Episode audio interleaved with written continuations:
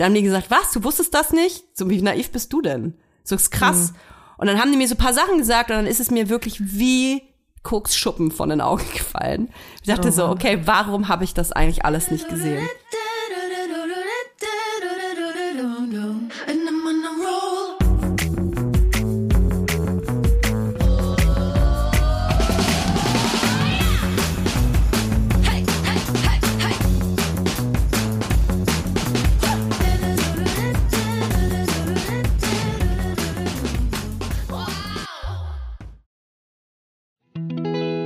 Kommt Werbung. Wir kommen zu unserem heutigen Werbepartner und das ist Coro. Mm. Mm. Bei Coro Drogerie findet ihr super viele qualitativ hochwertige Lebensmittel, Snacks, Trockenfrüchte, Nussmuse mm. und vieles mehr. Und die sind auch noch richtig preiswert. Wie machen oh ja. die das, Notoya? Wie machen die das? Das fragt ihr euch wahrscheinlich auch. Punkt eins sind vor allem die effizienten Großpackungen. Das bedeutet nicht nur weniger Verpackungsmüll, was ja einfach geil ist für alle, nicht nur für die Umwelt, sondern auch für den äh, Müllhaushalt zu Hause. Und natürlich können Koro dafür auch bessere Preise anbieten, weil sie direkt ähm, vom Großhändler sozusagen das weitergeben an den Endkonsumenten. Und sie suchen immer wieder neue, individuelle und ungewöhnliche Lösungen Lösungen, um äh, das alles viel transparenter zu machen. Und deswegen lieben wir Koro. Wir lieben Koro und vor allem liebe ich Koro für die Bionut Buttercup Salted Peanut. Oh, ich muss das schon so schwierig aussprechen. Leute, Leila, das sind, du musst dir vorstellen, also, das ist so eine knackige Hülle, ja? Wie so ein kleiner mhm. Cup aus Zartbitterschokolade. Jetzt muss ich kurz Aha. schlucken. Da drin okay. ist ein softer Kern aus Erdnussbutter. Mhm. Ist mhm. alles Bio-Qualität, ist super lecker und sogar vegan. Das wusste ich persönlich gar nicht, sehe ich aber gerade. Das ist übrigens auch praktisch für unterwegs. Ich leide ja gerade, wenn ich unterwegs bin und sehr gestresst bin, weil ich zwei ähm, sehr anspruchsvolle Menschen mit mir dabei habe, leide ich oft an, an so Unterzuckerung und muss so ganz schnell mhm. irgendwie nee, was in den Schnabel reinfahren. Und dafür hat Koro oh geile Snacks. Da kann man sich übrigens auch so ganze Boxen mit nur mit Snacks bestellen. Aber ganz ehrlich, so ein, so ein, so ein Cup hat ja auch die perfekte Größe. Ne? Die kannst du einfach einmal Mund reinschieben. Du, sind 13 niemand Gramm. hat's gesehen. Nee, niemand hat's gesehen. Und dann kaufst du da heimlich dran. Ja, genau. Weißt du, und das, das ist ja auch ganz Happen, weich. Oder? Das ist das Einhappen, das oh, ist ganz geil. weich. Und Kinder kriegen das gar nicht mit. Also ich liebe ja äh, so Nüsse. Und ich liebe ja auch vor allem Nüsse, die besonders gewürzt sind. Mm -hmm. Egal, ob das jetzt so Wasabi ist oder was äh, eher, sag ich mal, simpleres wie Salz und Pfeffer. Äh, ich mag das voll gerne. Und es gibt bei äh, Koro so Cashewkerne, die mit Chili gewürzt sind. Und das Krasse ist einfach, so, was denkst du, was so ein halber, halbes Kilo Cashewkerne kostet, wenn du es im Supermarkt kaufst, ne? Ein halbes Hier Kilo? Einfach, Bestimmt 20 ja. Euro oder so. 25? Hier kosten halt 500 Gramm Cashewkerne mit Chili, 12,50 Euro. Und das finde ich ist ein Preis-Leistungs-Verhältnis, da kann ich mir gerne, gut und gerne so eine halbe Packung reinziehen, ohne dass ich mir denke, dass ich mich damit verschulde. Und ähm, deswegen, also ich liebe einfach diese gewürzten. Die, ich habe bei Koro auch noch nie eine eklige Gewürzmischung auf Nüssen gehabt oder so. Irgendwie hat mich alles immer überzeugt bei denen. Und natürlich auch ohne Geschmacksverstärker, ähm, was ich auch mal ganz gut finde. Und ja, deswegen, also schaut euch auf jeden Fall mal diese äh, Nussmischung oder Gewürznuss Packung an. Super geil, auch so abends vom Fernseher, einfach um noch was wegzusnacken. Ja, vor allem, das ist ganz praktisch, weil die Packung, die wird nicht so schnell leer und da hat man dann das Gefühl, nicht so viel gegessen zu haben, weißt du? Wenn man dann so eine Kilo, Kilo-Tüte vor sich hat. Übrigens auch großartig für Müsli-Fans. Gerade wir äh, zu Hause mit den kleinen Menschen haben hier eine richtige Müsli, Müsli-Festival jeden Morgen. Und da gibt's bei Koro mega geile Optionen, weil es einfach diese großen Säcke sind, zum Beispiel so gefriergetrocknete Erdbeerscheiben sind ja hardcore im mhm. Rennen. Wenn man so kleine Packen aber immer kauft, das ist super teuer und man hat sehr viel Müll, da seid ihr bei Koro richtig. Wir haben natürlich auch einen Code für euch mit dem Code VIBERS, alles groß geschrieben. Spart ihr 5% bis zum 31. Dezember diesen Jahres. Das ist geil. Einzulösen auf corotrogerie.de, coro-shop.at oder coro-shop.ch und alle Infos findet ihr wie immer auch in unseren Shownotes. Werbung Ende. Hallo und herzlich willkommen bei einer brandneuen, super gesunden und ausgeglichenen Folge Weibers. Heute mit Toya Diebel, die immer noch eine Bronchitis hat und Leila Lowfire, die seit äh, drei Tagen so gut wie gesund ist, aber ich muss sagen, mir kommt trotzdem morgens so grüner Schleim hoch, ne? Also das kann man jetzt einfach mal hier so ein bisschen, ich finde, wir sollten immer am Anfang von der Folge so einen kleinen Gesundheitsstatus äh, so angeben, einfach damit die Leute wissen, wo sie stehen. Und ich finde, du hast sehr viel gelogen schon in, in, in, direkt im Intro. Das mit dem gesund, das hättest du auf jeden Fall weglassen können. Das mit dem ausgeglichen, das ist auch völlig, also sowas von gelogen. Ich habe meine Tage, ich glaube, es könnte sein, dass ich PMS habe, Leila. Ich ähm, hatte das mein ganzes Leben lang, glaube ich, nicht. Ich glaube, ich bekomme das jetzt, warum auch immer.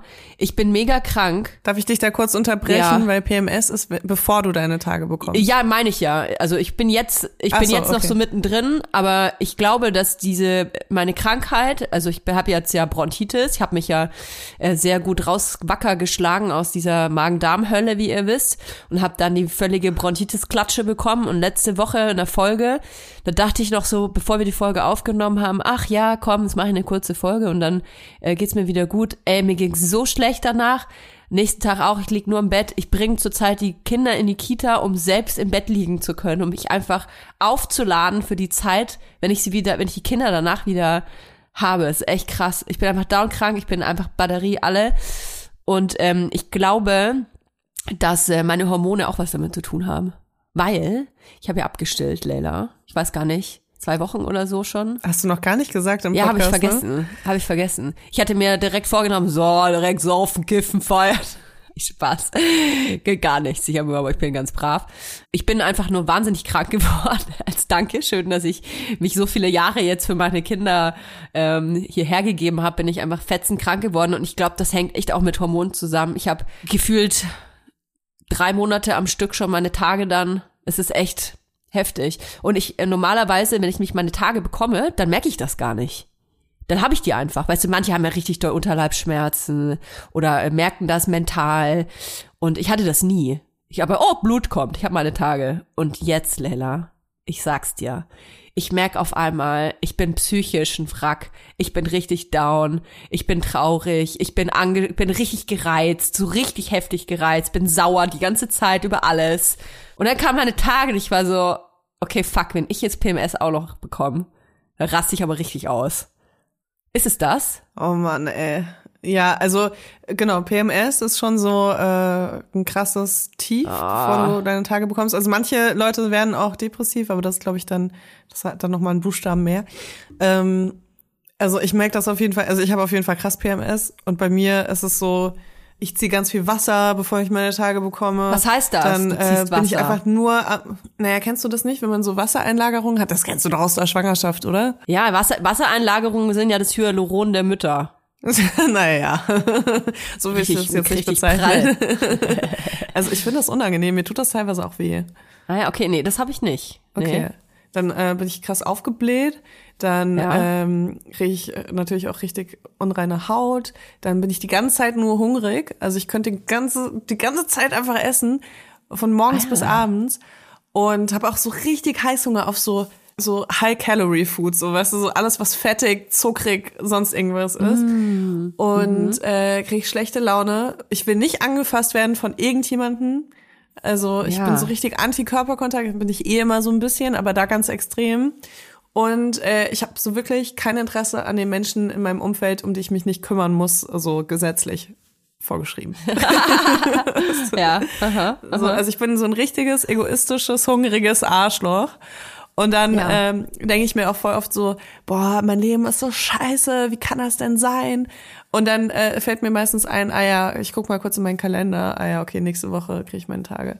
So, aber also ich habe das wirklich so extrem, dass ich mich immer wieder hinterfrage, warum ich also warum ich meine Lebensentscheidung so treffe, dass ich in diese Situation okay. komme, bis mir das wieder einfällt, dass es nicht ganz an meiner Kontrolle liegt. Oh, so eine Scheiße, Alter. Ey, was, was, was bleibt uns Frauen nicht erspart, frage ich dich. Was müssen wir, was müssen unsere Körper, was müssen unsere Körper hier leisten, um überhaupt zu existieren? Das ist schon, das ist doch so dermaßen unfair alles.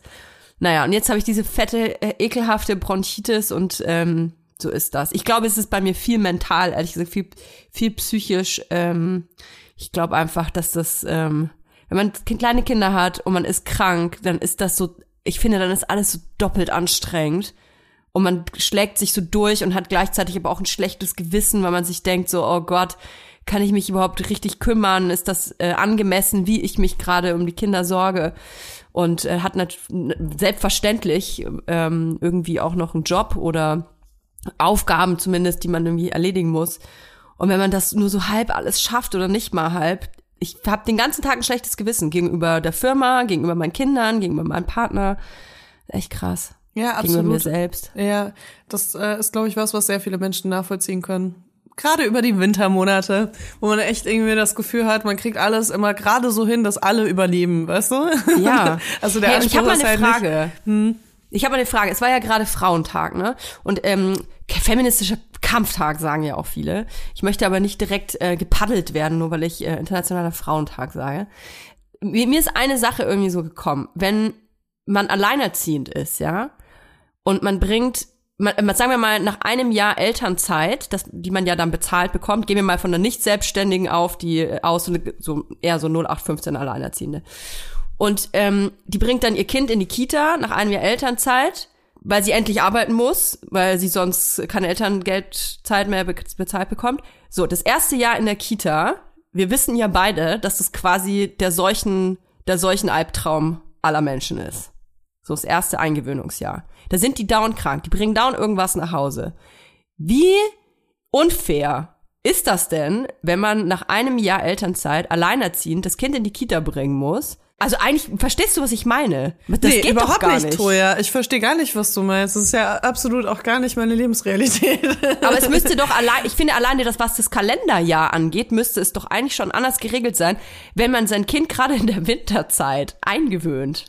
Ja, es ist einfach, ja. Die Kinder sind noch da und krank. Also man hat ja äh, als Alleinerziehende oder Alleinerziehender, es gibt ja auch Männer, die alleinerziehend sind. Soll ich dir sagen, das sind ungefähr 19 Prozent, um hier mal eine Zahl äh, zu droppen. Okay. Ich, oder, oder das sind mehr, als ich dachte. 19 Prozent. Warte mal, ich kann es dir ganz kurz sagen. Ich glaube äh, 85, 86 Prozent. Ich habe hier irgendwo mal was aufgehabt.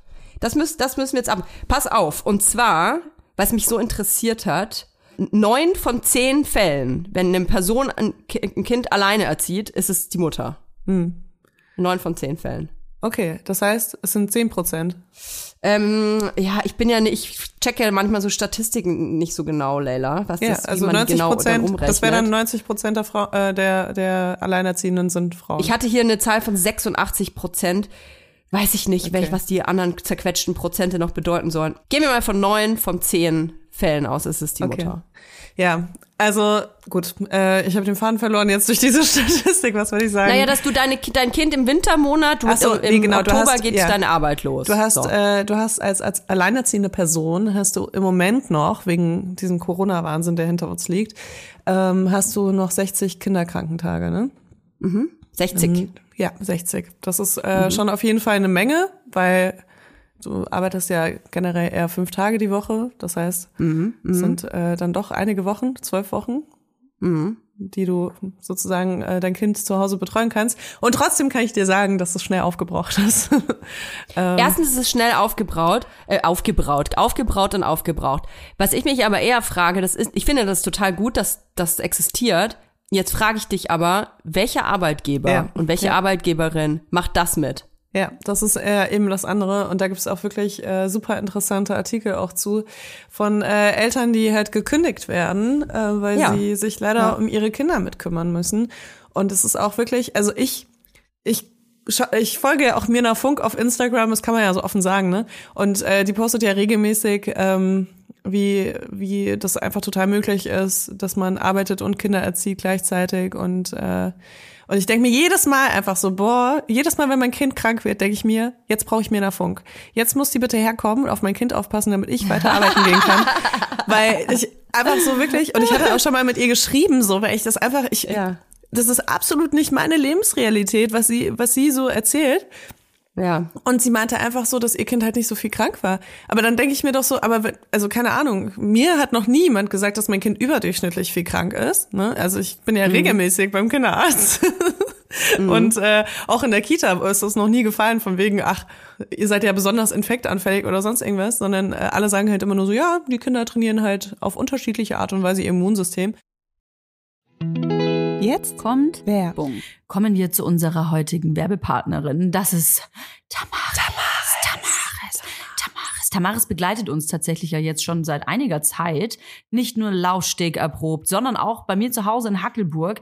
Ich habe tatsächlich ein ultra bequem, also ich bin jetzt halt eher von einer bequemen Sparte, musst du wissen, Leila. Ich habe mir Sandalen bestellt. Du läufst wie auf Wolken. Ich weiß nicht, was Tamaris macht. Ich weiß nicht, wie die diese Sohlen hinbekommen. Das ist wie so ein Memory Foam Effekt. Das ist unglaublich. Es ist alles bequem. Es fühlt sich alles an wie auf Hausschuhe laufen. Selbst die High Heels, die ich damals in äh, Hamburg aufnannte. Die ich ja jetzt auch Die, die du mir nachgekauft hast, ja. obwohl es ja mein Schuh ist. Ähm, selbst da kannst du super bequem laufen, was ich krass finde, weil ich finde alle High Heels unbequem, aber Gut, vielleicht ist das auch Zauberei. Ich weiß es nicht. Vielleicht ist es Zauberei, vielleicht ist Tamaras aber auch einfach eine Brand, die äh, Frauen in jedem Alter eine treue Lebensbegleiterin sein möchte. So schön, weil die Schuhe von Tamaras wirklich sowohl in den Alltag passen, euch auf eurem Spielplatzbesuch begleiten, aber auch Schuhe sind für die ganz besonderen Tage. Ich mhm. habe auch letztens bei einer Influencerin gesehen, dass sie auf ihrer Hochzeit Tamaris High Heels anhatte. Und es ja, war keine Kooperation, Leute. Die hat sie sich wirklich ausgesucht. Weil die bequem sind, weil ja, die geil voll. aussehen Du kannst den ganzen sind. Tag darauf rumlaufen, tanzen, alles. Ne? Und äh, es gibt ja auch nicht nur super schicke Schuhe bei Tamaris, die bequem sind, sondern auch geile Sneakers. Ich bin ja so jemand, ich ziehe immer gerne weiße Sneakers an. Mhm. Ich habe inzwischen sogar so verschiedene Sneakers für verschiedene Situationen, weil ich gerne auch auf Veranstaltungen Sneakers anziehe. Dann will ich aber die ja, sauberen anziehen. Ja, mach ich auch. Deswegen habe ich jetzt Baustellen-Sneakers und ich habe Ausgeh-Sneakers. Und es gibt bei Tamaris einfach so ein schönes Paar Sneakers und der heißt einfach Sneakerweiß. Ihr könnt das einfach schauen auf der Tamaris Webseite. Es ist so ein Prototyp von einem Sneaker, aber der hat halt so noch, noch so einen Twist, weil wenn ihr nicht ganz weiße Schuhe mögt, dann könnt ihr euch den in Flieder zum Beispiel kaufen, was ich voll die schöne Farbe finde. Und dann hat er einfach so fliederne Stellen. Wie nennt man das? Das sieht gut aus. Ein, Flie ein Fliederfleck. Wenn ihr euch jetzt sagt, Mensch, den Fliederfleck von Leila, den möchte ich auch an den Füßen haben, den bekommt ihr bei Tamaris, aber nicht nur das. Es gibt ganze Styles. Ihr könnt euch quasi von Kopf bis Fuß in Tamaris reinschmeißen. Und natürlich gibt es bei uns ein kleines Goodie, denn wir haben einen Code. Damit spart ihr ganze 15% auf tamaris.com. Der Code heißt Vibers15. Alles groß geschrieben. Vibers15. Hey, ich sag euch, diese schwarzen Lackpumps mit dem Riemchen, die braucht wirklich jeder braucht die, sogar Leila. Der Code ist gültig, solange ihr diese Werbung hört. Und alle weiteren Bedingungen zum Einlösen des Codes sowie den Link findet ihr wie immer auch in unseren Shownotes. Werbung Ende. Das heißt, ich bin noch irgendwie im Schnitt drin und ich denke mir, mhm. aber jemand, der halt nicht selbstständig ist, sondern angestellt war, kann man mhm. sagen. Ich glaube wirklich nicht, dass irgendjemand, also in kleinen Unternehmen kannst du es dir ja auch gar nicht leisten, ne? Jemanden zu haben, mhm. der wirklich die meiste Zeit ausfällt. Und äh, ich meine, ich kann ja mal sagen, wie wir das bei Muniac machen, weil bei uns halt auch Mütter arbeiten teilweise mhm. und wir merken das einfach absolut, ne? Wir merken das absolut, aber bei uns ist halt das Glück, dass die Saison im Sommer stattfindet und nicht im Winter. Mhm. Und wenn äh, irgendwie unsere Näherin mehrere Wochen ausfällt, dann ist das eben so, ne? Dann schreiben wir allen eine E-Mail, so es tut mir leid, es dauert hier zwei Wochen länger mit deinem Bikini. Aber im Sommer könnten wir uns das, glaube ich, nicht leisten. Weißt du, jemanden zu haben, der halt im Sommer die ganze Zeit fehlt, weil da ist einfach so viel zu tun. Und da äh, mhm. planen wir auch so ein bisschen damit, dass alle halt im Sommer wirklich Gas geben und im Winter dann sich dadurch wieder so ein bisschen, weißt du? Ähm, das wieder so ich, raus. Das würde mich kann. auch interessieren, also was das für eine Lebensrealität ist. Vielleicht hat sie jetzt auch in dem äh, speziellen Fall auch ein Umfeld, dass da vielleicht ein nee. bisschen Backup ist. Auch sie nicht. sagt, sie sagt nein. Also das ist wirklich und wirklich, ich glaube, das ist auch so der Hauptgrund, warum ich mir Funk folge, ist einfach, wenn sie jedes Mal darüber redet, dass einfach mehr äh, Frauen in Deutschland erwerbstätig sein müssten und wir könnten mhm. dann so den Gender Pay Gap äh, besser schließen und so weiter. Und ich verstehe, was sie meint. Und ich habe auch, als ich noch kein Kind hatte, habe ich auch dafür gekämpft. Aber jetzt mit Kind bin ich einfach so, ich verstehe jede Frau in meiner Situation, die dann sagt, oh guck mal, finanziell lohnt es sich gar nicht so krass arbeiten zu gehen. Ich muss nicht arbeiten gehen. Ich kann mir das auch vorstellen, zu Hause zu bleiben, bis mein Kind aus dem Gröbsten raus ist und nicht mehr alle mhm. zwei Wochen irgendwie was Neues aus der Kita mitschleppt. Ähm, ich kann jede Frau verstehen, die dann sagt, okay, dann bleibe ich jetzt zu Hause. Pass mal, pass auf. Also ich finde das nämlich ich finde das eine total an der Lebensrealität ähm, vorbeigeschlitterte Aussage. Ich finde, diese Aussage kann für viele funktionieren. Es ist sowieso individuell. Ey, manche, es gibt, es gibt ja auch genauso Frauen mit äh, drei Kindern alleinerziehend, die sagen, hä, kann, ist, ist doch total einfach. Es ist ja auch ein individuelles Empfinden, vielleicht Absolut. kommt ja auch noch hinzu, ja, äh, wie man äh, sowas wahrnimmt. Für manche ist ähm, auch Care-Arbeit viel einfacher als für andere, obwohl vielleicht beide Parteien genau das Gleiche machen. Ich Und Kinder sind ja auch unterschiedlich. Kinder sind auch unterschiedlich. Ich bin zum Beispiel auch eine Person, das sage ich ganz offen, für mich ist Care-Arbeit sau anstrengend. Es gibt Frauen, die empfinden das nicht so wie ich. Für mich ist das sehr anstrengend. Ähm, ich empfinde Spielen, Aufräumen, Haushalt, äh, Kinderbetreuung, Kinder ins Bett bringen. Ich liebe meine Kinder und ich äh, liebe auch die Zeit mit ihnen, aber ich empfinde das als sehr anstrengend.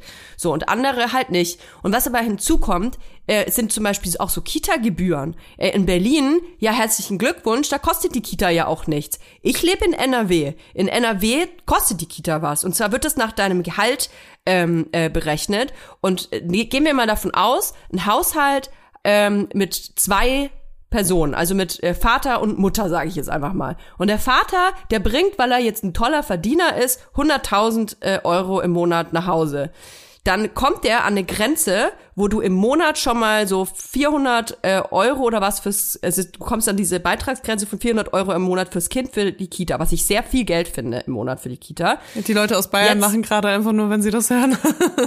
ich weiß gar nicht, wie viel es in Bayern ist, ich, aber ich glaube so 400 Euro ist, ist schon ungefähr, ist das nicht überall so? Hm, ich glaube nicht, ich glaube in Bayern ist es höher. Soll ich mal kurz nachschauen? Ja, klar, kannst du gerne machen.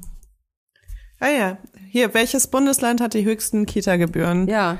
So viel Prozent ihres Haushaltsnettoeinkommens müssen Eltern investieren. An erster Stelle steht äh, Schleswig-Holstein mit neun mhm. Prozent. Das ist schon Krass. echt hart. Mecklenburg-Vorpommern 8,2 Prozent, Saarland 7,5 Prozent und so weiter.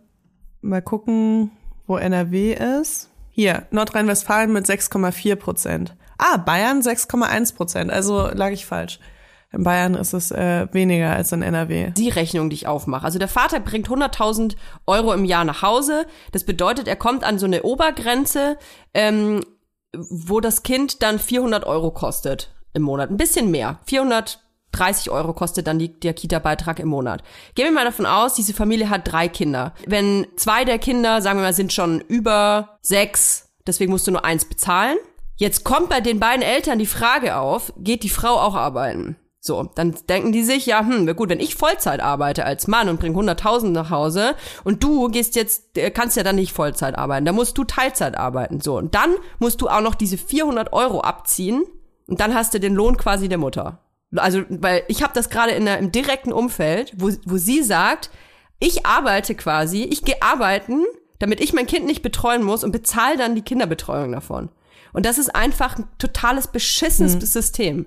Aber ich will damit nur zeigen, dass äh, wenn, das ist ja schon sehr viel mhm. Geld. Und selbst ein Paar, das, wo eine Partei 100.000 Euro Einkommen hat im Jahr, für die ist das dann auch schon viel Geld, wenn äh, 400 Euro im Monat die Kita kommt. Was, was ist, wenn die sich... Ja, jetzt sind 100.000 Euro Einkommen, äh, Jahreseinkommen natürlich auch nicht so der Durchschnitt, aber ich weiß, was du meinst. Also ist vor allem für Frauen einfach, pff, ja, es ist diskriminierend, anders kann man es nicht sagen. Ja, hinzu kommt noch Ehegattensplitting. Weißt du, was das eigentlich auch, was es auch nochmal lohnens, also weniger lohnenswert macht, wenn dann mhm. der Partner, der weniger verdient, arbeiten geht.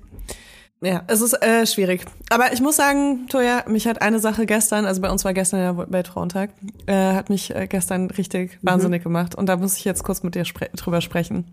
Ja, es hat mich wahnsinnig gemacht. Mhm. Und zwar, ähm, jetzt ist natürlich hier so ein bisschen äh, Klatsch und Tratsch, ne? Aber gestern wurde eine Podcast-Folge veröffentlicht von Baby Got Business mit äh, Farina Yari äh, von Novalana Love. Und äh, sie hatte ja vor ein paar Monaten äh, öffentlich die Trennung bekannt mhm. gegeben von ja, dem Vater ihres Kindes, also von ihrem Ehemann. Und in dem Podcast hat sie darüber gesprochen, wie sie ihm ähm, nochmal eine zweite Chance gibt. Mhm. Und ähm, ja, und es wurde auch öffentlich gemacht, dass er sie betrogen hatte in der Vergangenheit. Mhm. Genau. Das ist so die Ausgangssituation. Und jetzt äh, wurde gestern so ein Ausschnitt davon auf Instagram irgendwie gepostet von diesem Podcast, wo sie darüber spricht, dass sie irgendwie selbst die Fotos äh, an die Öffentlichkeit gebracht hat, weil sie wusste, dass es früher oder später eh passiert. Was für Fotos? Die Fotos, wo. Äh, ach so, ja, sorry. die Fotos, äh, die Fotos, wo er zu sehen war mit einer anderen Frau. Ah, okay. Das heißt, er wurde erwischt quasi. Aber nicht von, er wurde nicht von erwischt. Farina. Nee, aber ich glaube, ihr wurden die Fotos äh, zugespielt. zugespielt und dann Aha, äh, hat okay. sie sie selbst irgendwie veröffentlicht. Das hat sie Aha. in diesem Podcast erwähnt. Mhm, Gut, das ist ja mhm. alles so ein bisschen Klatsch und Tratsch, da bin ich ja eigentlich so Ja, das liebe ich ja, das weißt du ja. Ich weiß, ich weiß. Aber was halt dann passiert ist, hat mich einfach so schockiert weil es war Weltfrauentag, ne? Also mhm. es geht ja um nichts anderes als ähm, Misogynie einfach am Weltfrauentag, weil es alle Accounts sind einfach ballern alles Mögliche raus, was noch ungerecht ist und wo Frauen mhm. nicht gleichgestellt sind und so weiter. Und dann unter diesem Beitrag einfach nur Frauen, mhm. die sagen, entweder du bist ein schlechtes Vorbild für deine Tochter, dass du den wieder zurücknimmst, nachdem er dich so scheiße behandelt. Ähm, du bist eine schwache Frau, dass du es nicht schaffst, dich zu trennen. Ähm, Nein. Du bist einfach, du bist in dieser toxischen Beziehung gefangen und äh, schau mal, was du für ein Vorbild jetzt bist. Einfach nur so Sachen. Also da gab es bestimmt auch irgendwo noch empowernde Kommentare und so, aber die waren einfach, die ich konnte gar nicht lesen, weil da so viel schlimme Kommentare standen. Aber gegenüber Farina gegenüber Farina. Boah. Und wo ich mir so dachte, also erstens, ne, klar, ähm, man erkennt vielleicht in fremden Beziehungen ähm, auch irgendwelche Muster, die auf eine toxische Beziehung dann, äh, also wo man selbst so Schlüsse trifft. Aber man muss natürlich auch wissen, dass man immer nur Ausschnitte sieht und äh, mhm. man ist in dieser Beziehung nicht drin. Man ist auch nicht mit Farina befreundet, nur weil man ihr auf Instagram folgt und sie irgendwie 20 Stories am Tag postet. Äh, du kannst es einfach nicht einschätzen. Aber wenn du schon davon ausgehst, ne, dass diese Person in einer toxischen Beziehung gefangen ist, wie kannst du dann im gleichen Atemzug ihr Vorwürfe machen, dass sie es nicht schaffen würde, sich von ihrem Typen zu trennen und was sie für eine schlechte Mutter dadurch ist und was sie für eine schwache Frau ist. Boah, so, da fahre ich direkt die Krallen mich, aus. Boah, es hat mich so wahnsinnig gemacht gestern, ne? Ich dachte mir einfach so, wie kann das Krass. einfach sein? Und dann noch am Weltfrauentag, das, diese Ironie auch so, ne? Und dann von Frauen auch. Weißt du? Das hat mich so wahnsinnig. Da war nicht ein Kommentar von wegen, aber wenn er sie so scheiße behandelt, wieso geht er dann nicht? Ne? Also absolut gar nicht, so, wo ich mir mhm. so denke, aber wenn ihr doch wenn ihr euch doch so angeblich so gut auskennt mit toxischen Beziehungen, dass ihr so solche Profis seid, dass ihr das so von weitem sehen könnt, mhm. dann wisst ihr doch auch, was da für Dynamiken stattfinden. Und wie kann man dann dieser Person, die einfach nur also die absolut nichts falsch gemacht hat in dieser Beziehung, also von dem, was wir wissen, ne? Wir kennen diese Beziehung ja nicht, aber die absolut nichts falsch gemacht hat in der Hinsicht, wie kann man ihr dann die ganze Zeit diese Vorwürfe machen? Ja, das ist weiß, unterste Schublade. Also sowieso also, äh, ich finde sowieso einer ähm, Mutter erstmal einen Vorwurf zu machen, sie sei eine schlechte Mutter, das ist sowieso schon, das braucht man nie, das braucht man gar nicht erst äh, über die Lippen sprudeln lassen. So, das ist einfach No-Go. Ähm, ich muss vielleicht, im, ich muss vielleicht der Transparenz halber sagen, ich habe äh, vor diesem Podcast zu Leila gesagt, dass ich gestern paar Anläufe gestartet habe, diese Podcast-Folge zu hören. Ich lag den ganzen Tag gestern im Bett ähm, Einfach natürlich, weil es mein Tag war und ich machen kann, was ich will. Nee, sondern weil ich einfach wahnsinnig krank war und bin die ganze Zeit eingeschlafen während dieser Folge. Und es war eine Sequenz, an die ich mich aber doch erinnern kann. Man hört ja dann sowas so im Halbschlaf, ne? Und dann kriegt man so manche Sachen mit und manche nicht. Äh, eine Sache, die ich nämlich sehr interessant fand, die sie gesagt hat, war, dass sie ich weiß nicht, ob sie sagt, dass sie verstehen kann, dass die Leute das nicht verstehen, wie sie ihre Beziehung gerade führt, aber dass ein Bild auch von ihrem Partner in der Öffentlichkeit ähm, herrscht, das sie so gar nicht unterschreiben kann. Also da ist ein Bild da und ja, sie versteht, dass dieses Bild da ist. Sie weiß aber für sich ja, wie dieser Typ wirklich ist. Und sie führt ja schließlich, beziehungsweise hat diese Beziehung ja zu diesem Typen geführt. Und äh, weiß, dass eben nicht alles schlecht äh, war, was ja jetzt so darauf einfach ähm, projiziert wird, sondern dass für sie, äh, ich glaube, sie sagte, 90 Prozent waren ja super. Und äh, jede Beziehung hat halt ihre ähm, äh, Fehler oder ihre Schwierigkeiten, nenne ich es mal besser, hat ihre äh, Probleme, an, an, an denen man arbeiten muss. Und jede Beziehung kann oder jede Partner, Partnerin kann, glaube ich, auch selbst entscheiden, welches Problem so schlimm für die Beziehung ist, dass man sie trennen muss oder dass man sie, äh, weiß ich nicht, kritisieren muss. Aber es muss ja jeder, jeder für sich selber entscheiden. Und ich finde, gerade wenn man sich in den öffentlichen Podcast hinsetzt, was ich übrigens äh, sehr cool finde, um zu super sagen. Super mutig auch. Super mutig. Und halt, weil Farina sagt ja auch von sich selber, hey, ich bin eigentlich nicht die Person, ähm, die wahnsinnig viel Schwäche irgendwie ähm, äh, kommuniziert oder viele über meine Probleme spricht oder so und setzt sich aber dann in den Podcast und sagt, hey, meine Beziehung ist nicht perfekt gewesen und es ist sie vielleicht auch jetzt immer und ich weiß nicht, in welcher Be Konstellation die beiden gerade miteinander sind. Es ist auch der ihr Bier. Ähm, aber einfach zu sagen, ja, da ist nicht alles cool und wir haben unsere Probleme und wir arbeiten da dran und es ist aber auch, es ist aber sehr viel cool. So und, und einfach, damit kommen die Leute, glaube ich, nicht klar. Oder viele Leute kommen damit nicht klar, weil man diese Art Beziehung nicht so einfach in die Schublade stecken kann. Also man kann halt, für viele Leute braucht es dieses, die Beziehung ist super harmonisch und die ist super perfekt und äh, beide Eltern kümmern sich ums Kind. Das ist so, da können die Leute gut mit umgehen. Die Leute können auch gut mit umgehen mit einer Beziehung, die ist super toxisch, die ist super scheiße. Er hat sie betrogen, er ist ein Arschloch und sie, sie lässt das alles mit sich machen, weil man das gut einfach irgendwo hinpacken kann. Weil dieses, sie lässt das mit sich machen, ist eh bei mir schon so, Furchtbar. da stellen sich bei mir die Nackenhaare auf, Ja. einfach weil ich mir denke, wie kannst du einfach so eine Opfer-Täter-Umkehr Ja. einfach so also Und ihr die Selbstbestimmung absprechen. Ja. ja, absolut. Ja, sie lässt das alles mit sich machen. Ah! Ja, weißt du, vielleicht hat sie selber einfach, ja, so, so wirkt es auf mich und ich sag jetzt einfach nur, das wirkt auf mich so. Sie weiß ganz genau, was sie da macht.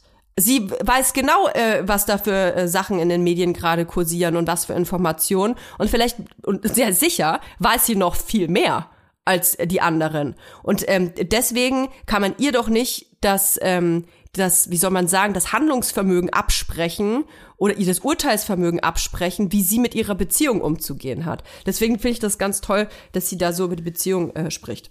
Ja, und ich muss auch sagen, also viele Leute, die jetzt zuhören und äh, das sich gerade angehört haben, was Toya hier gesagt hat, von wegen, äh, ich kenne ihn viel besser als alle anderen und so. Ja, klar, das klingt auch ein bisschen nach Red Flags. Also viele Leute erkennen eigene vergangene Beziehungen vielleicht darin wieder, aber das sind ja eure Beziehungen. Und äh, ihr habt ja auch so gehandelt, wie ihr das für richtig haltet. Und ich finde, nur weil eine Person in der Öffentlichkeit steht, muss sie nicht alles genau so richtig machen, wie es irgendwie in irgendeinem Lehrbuch steht oder sonst irgendwas, sondern es ist immer noch ein Mensch, der einfach fühlt und der äh, auch Schwächen hat. Und ich finde es auch eher stark, sich dann dahinzustellen und trotzdem darüber zu reden, auch wenn du irgendwie weißt, dass es jetzt nicht die Traumstory ist, die, die deine Follower vielleicht erwarten oder so, ne? Also ich würde es niemals machen, kann ich dir, kann ich dir sagen, weil es einfach, ich wür- ich glaube, ich würde es nicht aushalten. So den Backlash würde ich nicht aushalten, ähm, weil das sowas Intimes ist und ich kann mir das gar nicht vorstellen über meine intimen Beziehungen so, also Viele Leute lachen jetzt, weil ich bei Besser als Sex die ganze Zeit über mein Sexualleben gesprochen habe und das für viele Menschen viel intimer ist. Aber für mich ist diese emotionale Basis halt viel intimer als alles, was Sex betrifft. Deswegen könnte ich das niemals machen einfach.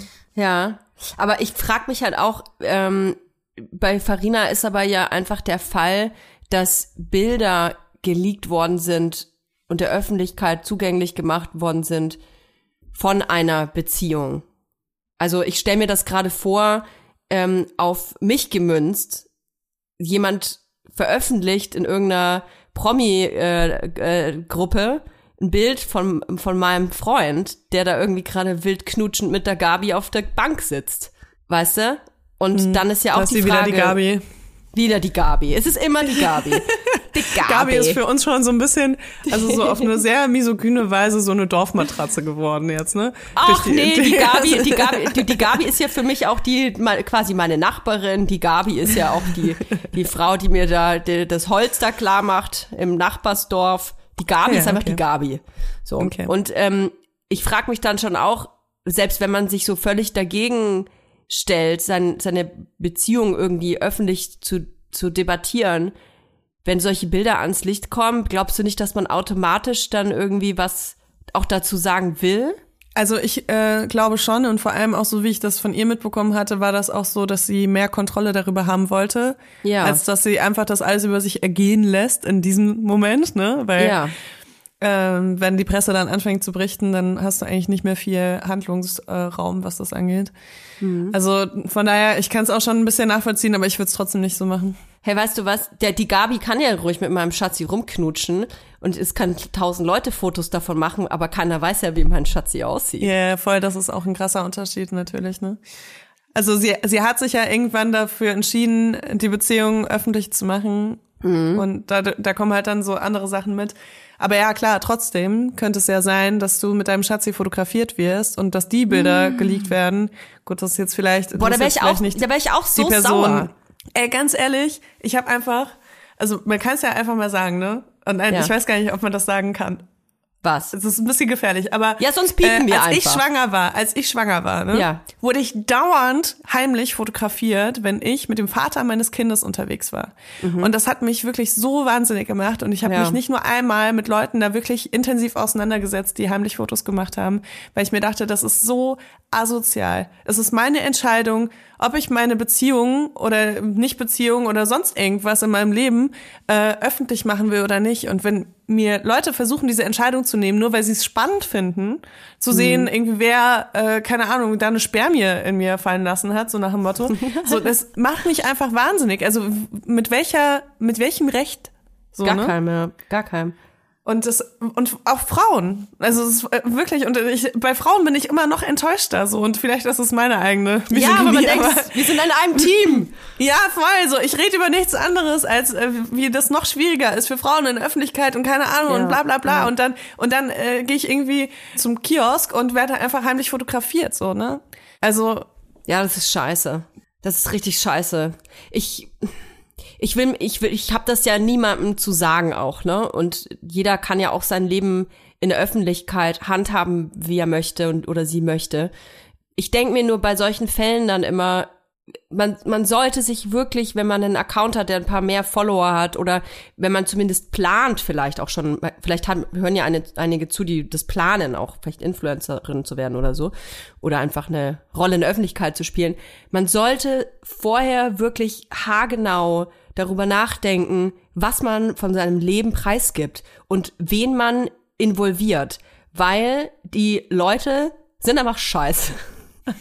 ja, es ist so, es ist so. Aber das ist dann wieder dieses, wie schützen wir uns am besten davor, äh, die Auswirkungen dieser Ungerechtigkeiten zu ertragen. Ja, weißt du, ja. und das nervt mich dann auch wieder so, aber ja, also bei mir war es einfach klar, so ich will das und das und das will ich einfach nicht in der Öffentlichkeit haben, weil ich mir dem halt bewusst bin, dass ich damit nicht klarkommen würde. Ne? Und deswegen habe ich sehr, sehr, sehr viel Geld investiert, damit das auch wirklich so bleibt und mhm. gegen jeden einzelnen Shit gehe ich vor, selbst wenn nur Find irgendjemand gut, irgendwas ja. vermutet.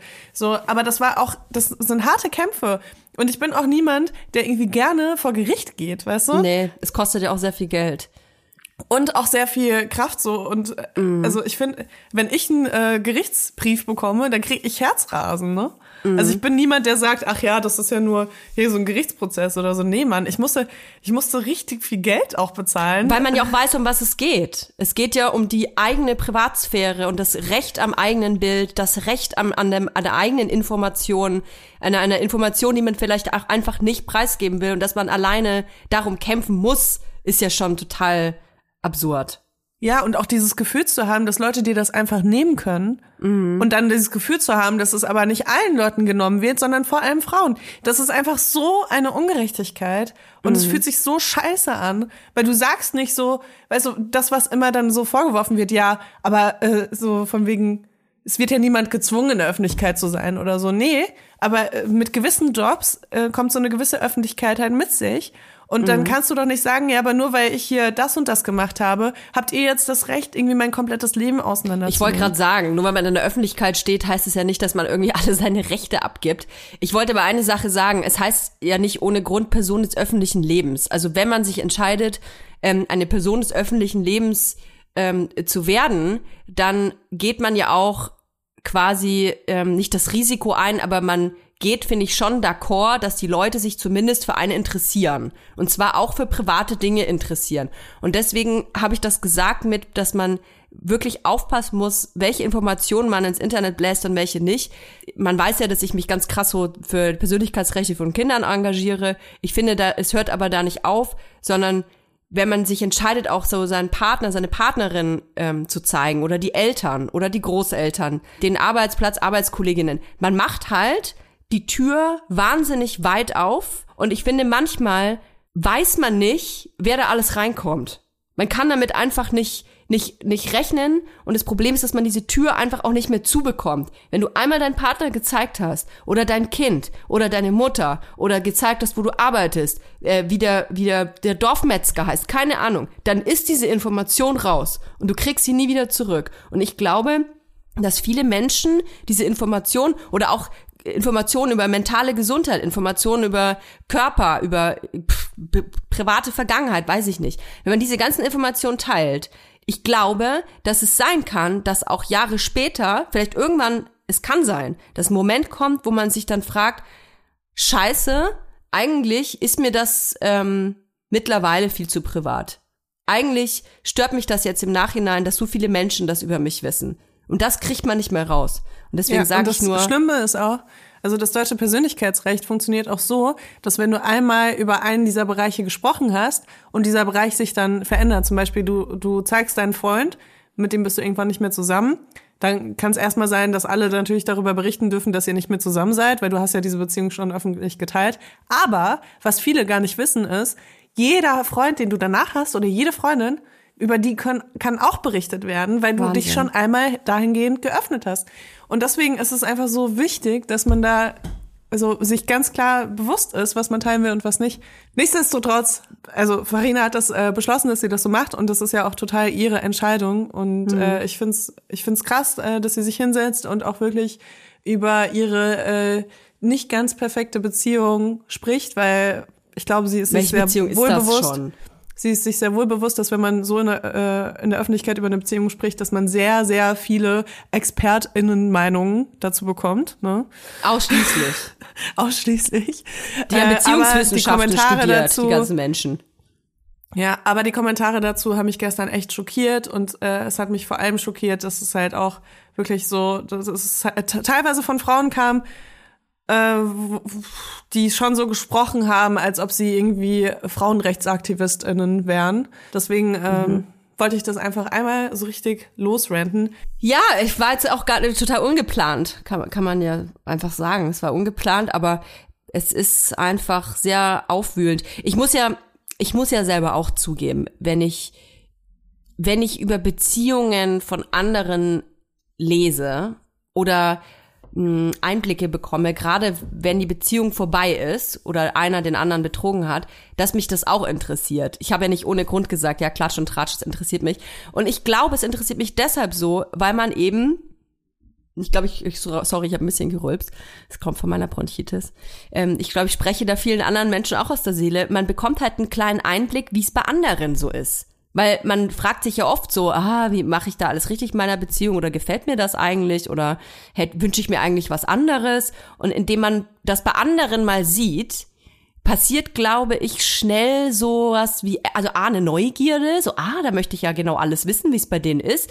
Und ähm, was auch passiert, und ich finde, das kann man in der Kommentarspalte eben ganz gut sehen, ist eine moralische Überlegenheit. Und das lieben ja Menschen generell, egal was es für ein Thema ist, moralisch überlegen zu sein, weil das einen selber so viel Kraft gibt, weil man sich selber besser fühlen kann, indem man zeigt, hey, du machst einen Fehler, du machst was falsch und ich hab's erkannt und sage dir, wie es richtig ist. Und das ist leider ähm, ein Phänomen, was über Instagram wahnsinnig viel Kraft bekommt. Und aber scheiße ist, kann ich, kann ich direkt sagen. Hattest du eigentlich mal eine toxische Beziehung? Ja. Ja. Ja? Ja. Aber Willst keine lange. Ja, keine kann ich lange. gerne machen. Ähm, es war eine Affäre und eigentlich hat das so an, habe ich über Tinder, glaube ich, kennengelernt. Und das war ab dem ersten Schriftverkehr, nenne ich es mal, war das schon unfassbar intensiv. Ich kann gar nicht beschreiben, warum, aber manchmal hat man ja so, ähm, lernt man jemanden kennen, das ist, wie gesagt, es war immer nur auf Tinder, und es hat sofort so Boom gemacht.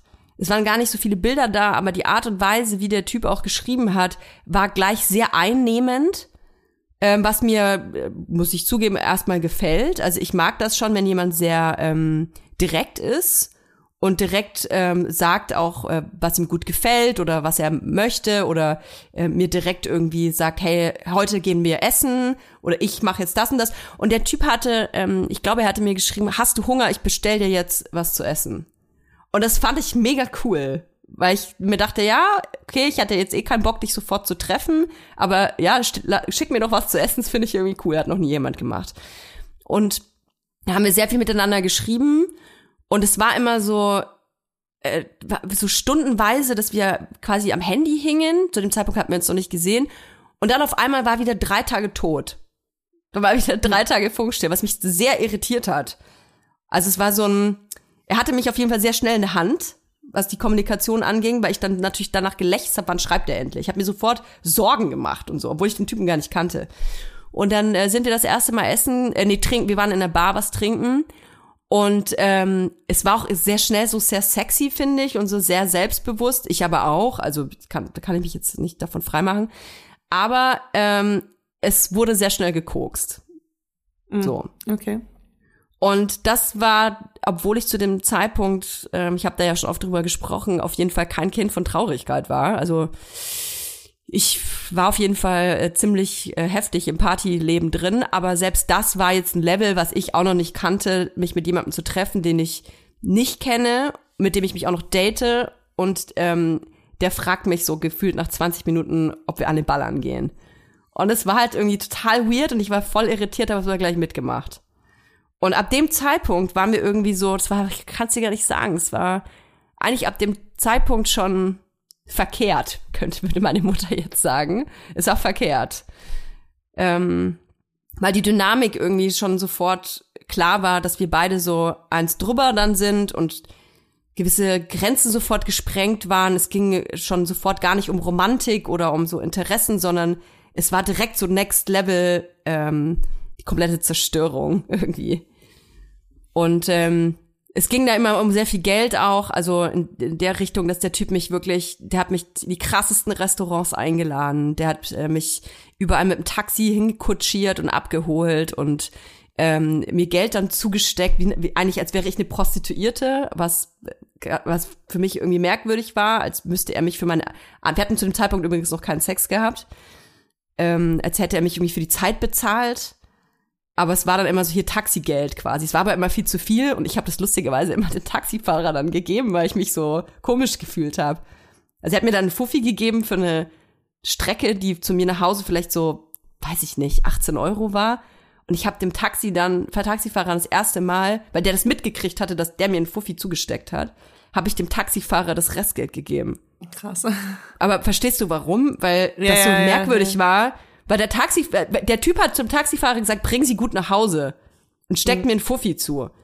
Und ich hatte mich gefühlt so, okay, der Taxifahrer weiß jetzt ganz genau, der Typ hat nicht bezahlt für meine Zeit. Also irgendwie war es sich so angefühlt, keine Ahnung. Okay. Ist ja auch okay, wenn Frauen sich dafür bezahlen lassen, wenn sie das wollen, aber ich, für mich war es halt irgendwie merkwürdig.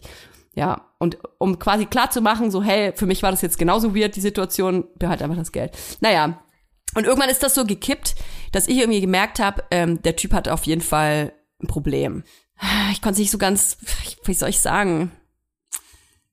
Ich habe nicht genau verstanden, was das Problem war, weil ich glaube ich auch verliebt war und so fasziniert von dem Typen war und der hat mich auch so krass geblendet. Und ich gebe ganz offen zu, ähm, ich hatte zu dem Zeitpunkt echt nada Geld. Ich war richtig broke.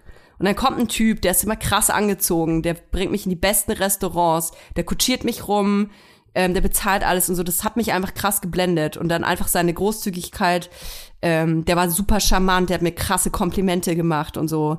Und mir lauter Sachen versprochen auch, wo wir hinfahren. Dann wollte er mit mir äh, nach Amsterdam fliegen und so und hatte mir ein Ticket gebucht und ich hatte aber gar keine Zeit an dem Tag und dann ist das verfallen. Also waren lauter so Aktionen, die mich halt so, boah, krass. Also es war ein bisschen wie, ich habe mich ein bisschen gefühlt wie eine Prinzessin, aber so in einem richtig abgefuckten Wasteland. Also irgendwas hat überhaupt nicht gestimmt.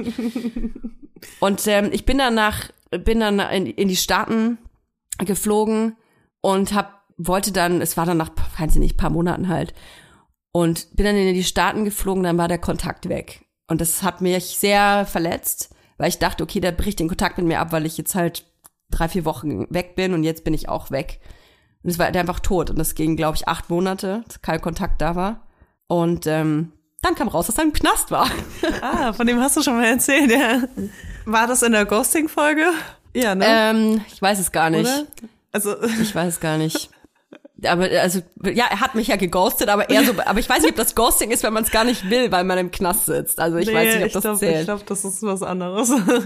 Und das war irgendwie, das hat mich irgendwie nach, nachträglich, muss ich auch nachtragend, wie soll man sagen, wie sagt man das, nachträglich, hat mich das irgendwie sehr, das war irgendwie alles so verlogen. Das war einfach so eine verlogene Scheiße von A bis Z. Der ganze Typ war ein, ein Haufen Lügenscheiße, der mir nur Müll erzählt hat. Und ich sag dir, da waren coole Momente dabei, aber jedes Wort eigentlich, was aus dem seinem Mund rauskam, muss Lüge gewesen sein. Der hat, der hat Lügenkonstrukte aufgebaut. Ähm, das war echt, weil er hatte mal sowas angekündigt, er würde vielleicht mal eine längere Zeit mal ein Retreat machen. Er hat immer von Retreat gesprochen. Er braucht einen Oh. Retreat und er, und er geht nach äh, Japan. Weißt du? Ja, ja. Und dann, und dann ging's immer so, ja, ich flieg Japan, jetzt die nächsten- JVA, das ist aber auch ja, ist echt. auch das Gleiche. Und es, es war dann halt immer so, ja, ich, äh, ja nächste Woche ähm, ge- fliege ich, glaube ich, nach Japan. Und er hat auch immer diese Zeiten so offen gelassen, weißt du? So, dass es nicht klar ist, wann er denn jetzt nach Japan fliegt und so. oh Gott. Und ähm, ja. Der hat noch mal Und richtig auf den Putz gehauen, wahrscheinlich. Der hat dann nochmal, ja, im wahrsten Sinne hat er auf den Putz gehauen, ja. Hat er bestimmt Mhm. gemacht in ein paar, ein paar Tagen in der JVA. Ähm, ja, und das war, ähm, man muss auch kein Mitleid haben mit dem Typ, der hat echt, ähm, der hat einfach Dreck am Stecken gehabt, muss man wirklich sagen. Ich weiß gar nicht so viel davon, ehrlich gesagt, aber ich kann es erahnen zumindest. Ich bin fast dankbar. Das ist eine Sache, wo ich dem Typen dankbar bin, dass er mich nicht involviert hat in seine Scheiße. Weil ich es einfach nicht wusste. Ich wusste das nicht, weil sonst wäre ich ja wie so eine Mitwisserin gewesen, weißt du? Und ähm, das wusste ich aber nicht, konnte es nur erahnen. Ich habe mich danach äh, mit paar Typen, äh, mit, paar Leuten unterhalten, die ihn kannten. Ich habe dann wirklich wie so eine Recherche betrieben, weil ich, da- ich dachte, der ist vielleicht tot, da ist irgendwas passiert, weil ich nicht verstehen konnte, warum er sich nicht meldet. Und als ich dann Leute gefunden hatte, die ihn kannten, haben die mich ausgelacht. Da haben die gesagt, was, du wusstest das nicht? So wie naiv bist du denn? So ist krass. Und dann haben die mir so ein paar Sachen gesagt und dann ist es mir wirklich wie Koksschuppen von den Augen gefallen. Ich dachte so, okay, warum habe ich das eigentlich alles nicht gesehen? Und ich glaube, dass das ein großes Problem von sehr vielen Beziehungen sind, die in irgendeiner Weise toxisch sind, dass man manche Dinge nicht sehen will.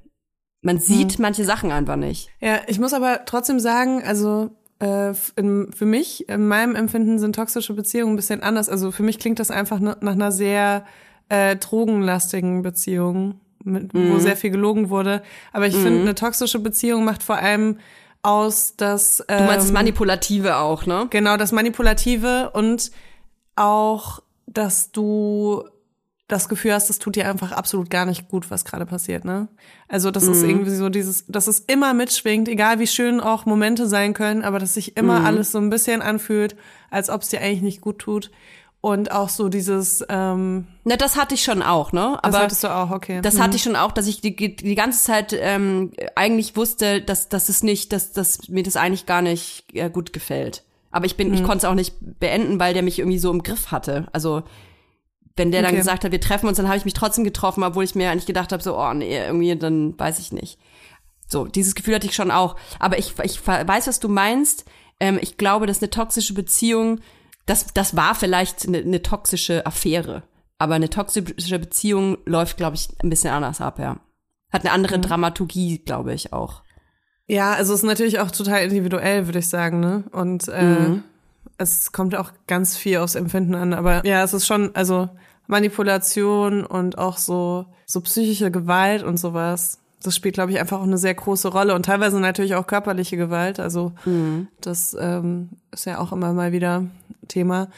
Aber ähm, gerade was diese psychische Gewalt angeht, dieses, dass man eigentlich von jemandem so sehr geliebt wird und auf einmal aber so krass verletzt wird und dann aber auch wieder so geliebt wird und weißt du, das ist glaube ich so für mich so diese diese Essenz von einer toxischen Beziehung, dass das immer so dass immer, wenn du denkst, okay, das lasse ich jetzt nicht mehr zu, ich muss jetzt gehen hier, um mich selbst da rauszuretten, dass das immer der Moment ist, wo der Partner oder die Partnerin dann sagt, ah, ich werde mich bessern, ich werde alles viel besser machen und äh, wir kommen wieder mir so dahin zurück, äh, wie es am Anfang war und äh, und dann denkst du dir wieder so, ah ja, okay, du bist jemand, also du gibst der Person eine Chance, du liebst die Person auch, ne? Du bist da auch emotional irgendwie hängst du da so mit drin und dann ähm, dann, ja, nachdem irgendwie das Minimum an äh, Effort irgendwie geleistet wird, mm. geht sofort wieder weiter in die andere Richtung. So, das ist für mich einfach dieses krasse Muster von einer toxischen Beziehung. Also dieses. Ja, du hast recht. Äh, du, du, ich kann das nicht mehr zulassen, dass du mich so behandelst. Okay, ich werde mich ändern. Okay, dann probieren wir es jetzt noch mal und dann wieder. Ich kann das nicht zulassen, wie du mich behandelst. Weißt du? Mm.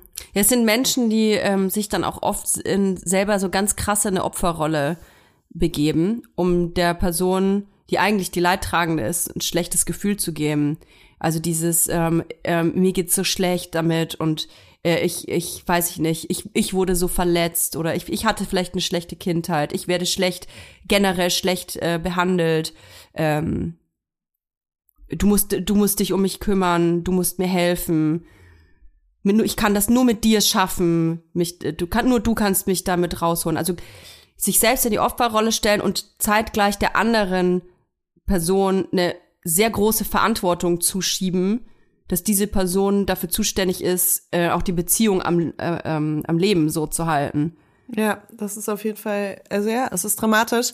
Und ich muss sagen, ähm, also ich habe damit auf jeden Fall auch schon Erfahrungen gemacht und war auch äh, in der Zeit, wo ich in einer toxischen Beziehung war, auch in Therapie.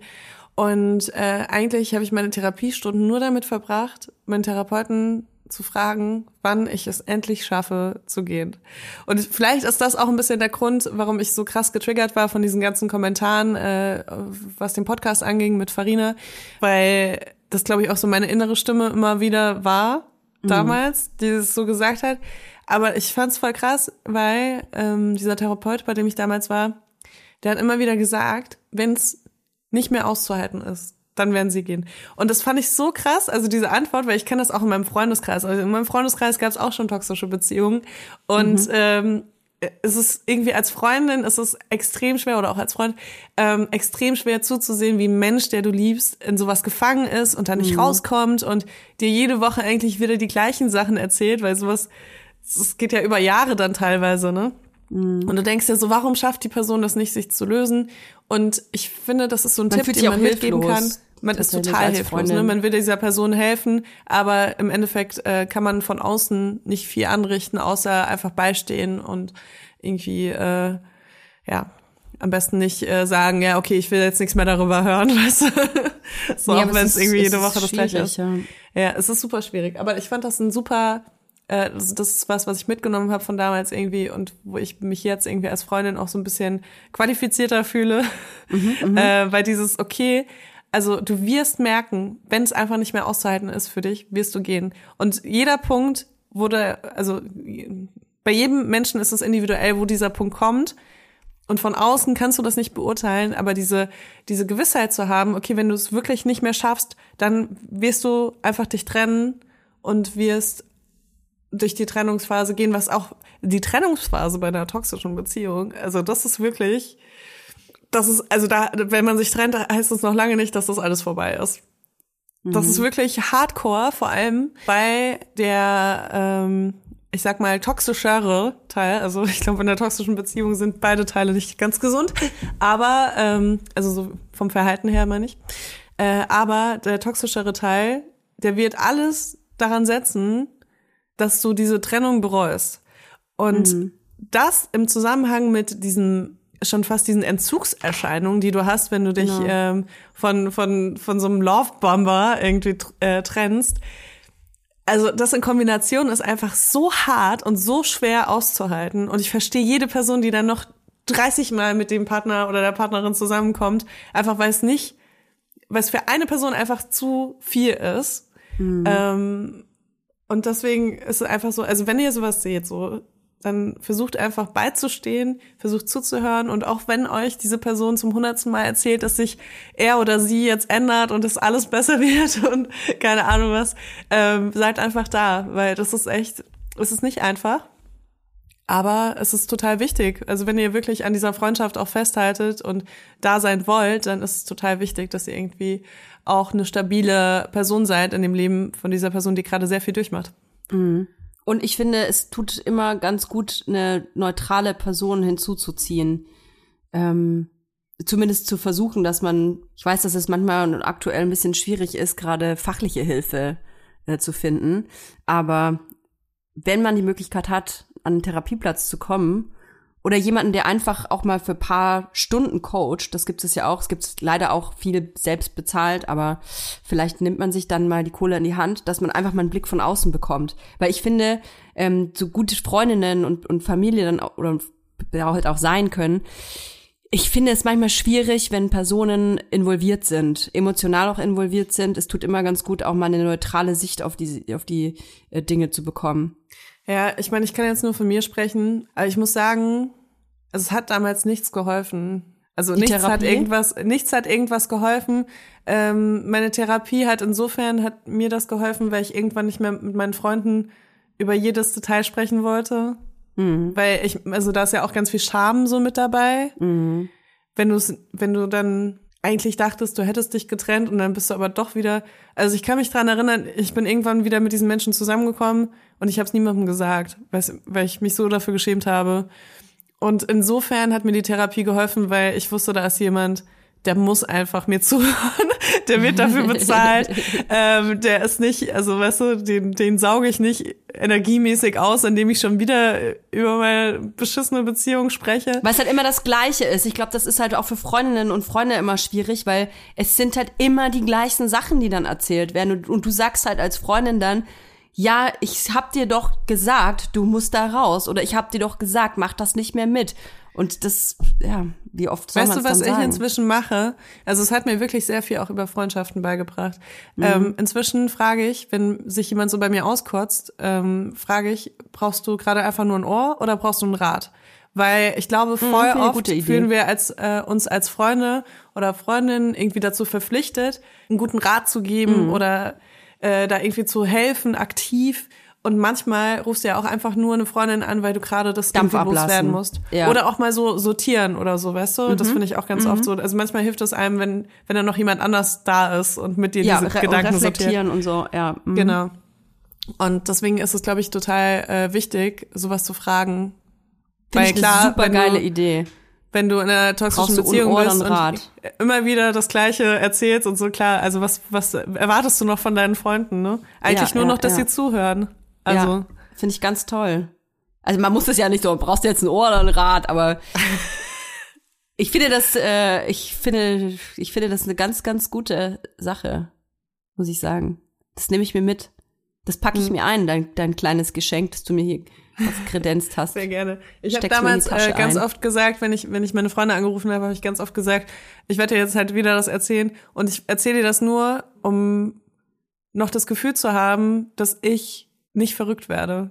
Mhm. Weil, wenn du ähm, in einer Beziehung bist, wo du so sehr viel manipuliert wirst und mhm. da so sehr viel so sehr toxische Sachen ablaufen, dann weißt du irgendwann nicht mehr, was real ist und was nicht. Mhm. Also da weißt du irgendwann nicht mehr, ob du nicht gerade die bist, die wirklich ein schlechter Mensch ist oder so. Mhm. Oder ob du gerade einfach extrem manipuliert wirst dahin, dass du an dir zweifelst. Mhm. Und deswegen ja, ich fand ich, das immer so, so voll wichtig, wichtig, sich auszutauschen. Das Total. ist so wichtig. Ich verstehe aber auch diese Scham. Aber man, also, wenn man alles, wenn man nicht gehen kann und sich nicht trennen kann und vielleicht nicht wirklich was verändern kann, dann lass das einfach so, aber hör auch nicht auf, dich auszutauschen. Ich glaube, weil dann, und das wollen ja aber ja also sehr viele Partner und Partnerinnen, den anderen zu isolieren, weit ja. weg von Familie und, und nahestehenden Personen, dass ja kein anderer Einfluss mehr kommen kann dass man alleine die Fäden in der Hand hat und das ist ganz, ganz, ganz schwierig. Immer in Austausch bleiben. Das ist echt wichtig, ja. Wenn ihr auch schon mal eine toxische Beziehung hattet, dann könnt ihr uns ja auf Instagram äh, schreiben. Dann gebt uns fünf Sterne so, auf Was ihr noch so für Tipps habt an, an euren Freundeskreis. Äh, ich finde es immer total wichtig, dass man das aus allen Perspektiven mal hört. Mhm. Und vielleicht können wir noch ein bisschen was dazu auf Instagram teilen. Und ansonsten hören wir uns nächste Woche wieder. Unbedingt. Freue ich mich drauf. Macht's gut. Und die Glocke aber auf Spotify nochmal, ja? Und bewerten und so. Dankeschön. Tschüss. Tschüss. Der 7-One Audio Podcast-Tipp. Hallo, ich bin Lynn. Und ich bin Leo. Ihr kennt uns vielleicht schon vom True Crime Podcast Mord auf Ex. Eigentlich sprechen wir da ja jede Woche über Verbrechen. Mhm. Aber da gibt es ja noch ein anderes Thema, das die Menschen und uns schon immer fasziniert hat. Die Liebe. Krasse Geschichten, die wirklich passiert sind. Bonnie und Clyde zum Beispiel. Cleopatra und Caesar. Oder Diana und Charles. Oder halt Camilla. Liebe gibt's bei True Love aber auch nicht nur im klassischen Sinne. Es geht auch um Familie, um die Liebe zum Beruf oder sich selbst oder Freundschaft. Am besten sind ja auch eh die Filme, wo dann am Ende steht, nach einer wahren Begebenheit. Mhm. Das sind so Geschichten, die kannst du dir eigentlich gar nicht ausdenken. Ja. Und das gibt's jetzt eben als Podcast. Und das Ganze heißt True Love. Ja, der Name sagt es eigentlich schon. Aus True Crime wird True Love. Krasse Geschichten, Plot-Twists und verrückte Protagonisten. Es ist also in anderen Worten ein Podcast für alle, die True Crime hassen, aber auch für alle, die True Crime lieben. Macht euch bereit für ein neues Podcast-Genre, True Love. Oh, ich kann es gar nicht abwarten, euch die Geschichte zu erzählen von zum Beispiel dem Jungen, der nach seiner Mutter gesucht hat. Jahrelang, auch wenn ich wahrscheinlich dabei heulen werde. Oder die Geschichte von Sissy. Also der Film ist nichts dagegen. Ab dem 20. Oktober, überall wo es Podcasts gibt, True Love. Echte Geschichten, wahre Liebe. Voller Werbespruch, oder? Ja, aber es ist ja auch schön. Der Podcast macht ja glücklich. Ja, deswegen jetzt am besten direkt abonnieren.